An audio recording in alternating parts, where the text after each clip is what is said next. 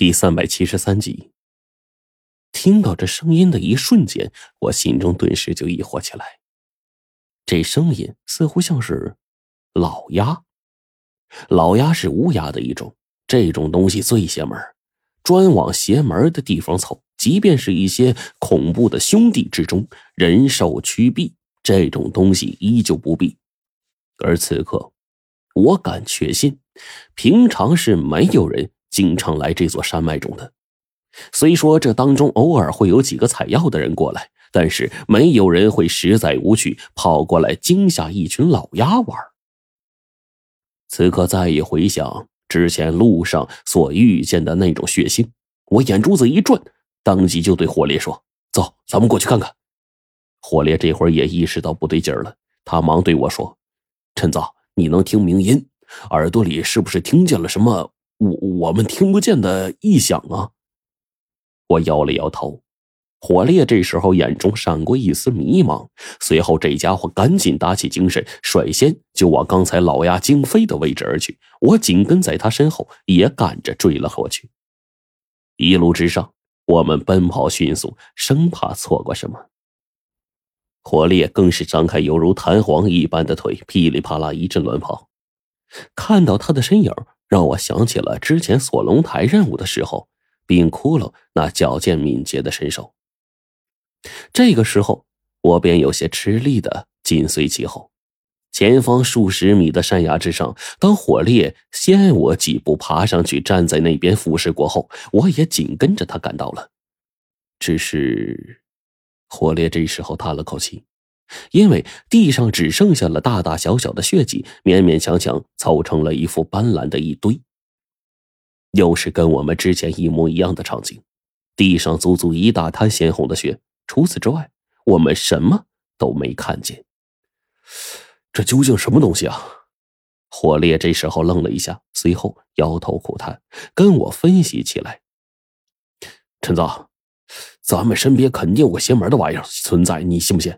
咱们这一路之上走到哪儿，哪里就会有这样一滩鲜红的血迹存在。这事忒怪了呀！难道火烈这个时候小心翼翼的问我说：“难道是地人那边派了人一直跟着我们？是徐子良他们暗中派过来的人？朱雀现在还不知道在哪儿。”以徐子良他们的动作以及聪明程度，他们肯定会一路暗中跟随咱们呢，然后再给咱们下个套，让咱们帮他找到朱雀，然后布个口袋，再将我们一网打尽才对呀！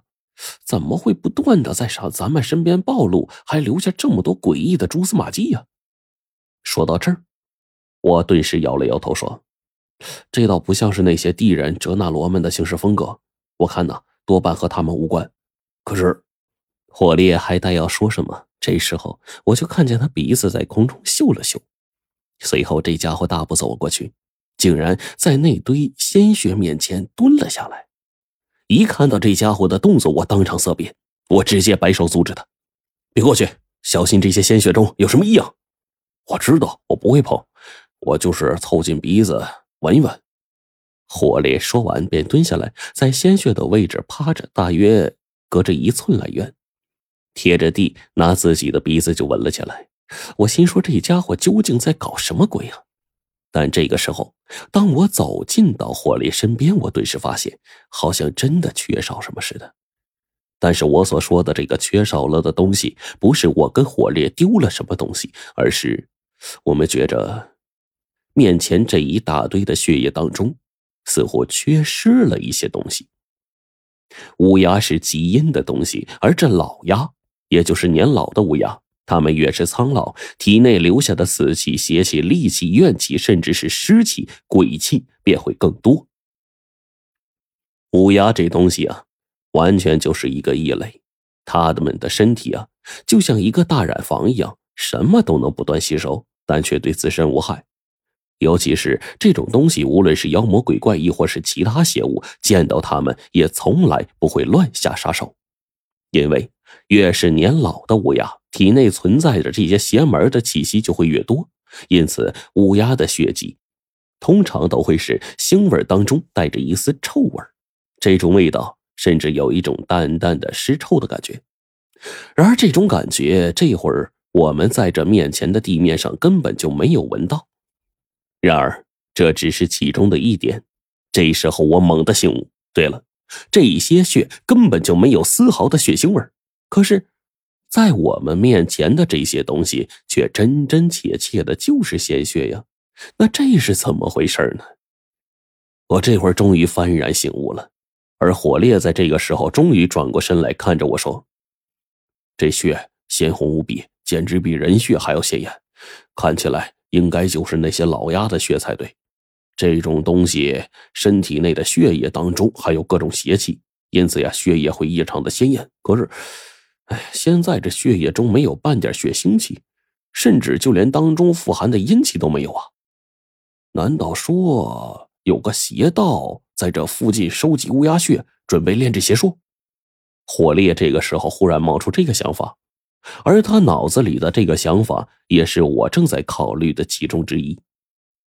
乌鸦体内邪气摄人，那真是各种邪气都有，所以没有什么妖邪会选择将乌鸦杀死。然后吞掉他们体内那种杂乱无章的各种邪气，即便是妖邪当中，妖孽也只会修炼，令自己妖气更加精纯；尸王便会不断吞吐尸气，令自己尸丹越发纯净。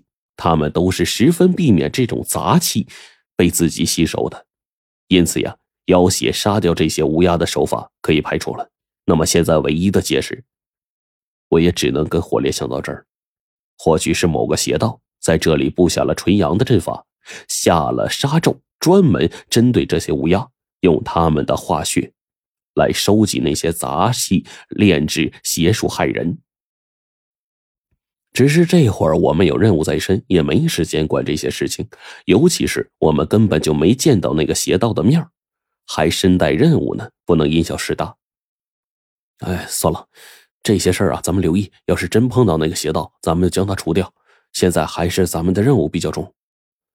我说着话，火烈也同意，我们就没有再逗留什么，顺着就进入深山当中。